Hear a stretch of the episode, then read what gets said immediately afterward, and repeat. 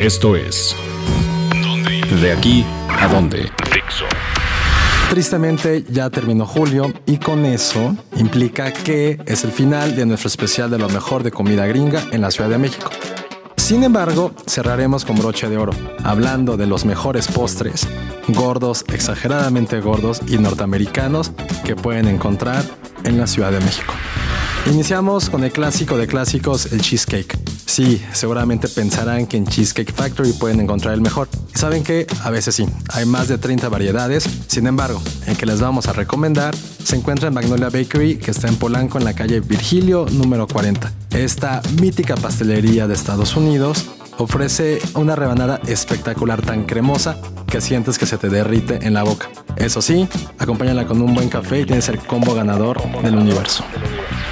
El segundo es el pie de limón. Donde lo tienes que comer es en Hasso Bakery, que está en Newton 88, también en Polanco. Esta parte es la parte dulce del restaurante Hasso. Y aquí la chef Sonia Arias hace un pie de limón exquisito que tiene un topping que es inigualable y que te va a volar la cabeza. Y el último es el pastel de zanahoria.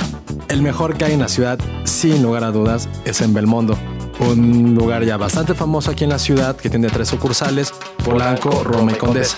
Después de comer un delicioso sándwich, lo mejor es el postre que es un pastel de zanahoria exageradamente esponjoso que te puedes acostar en él.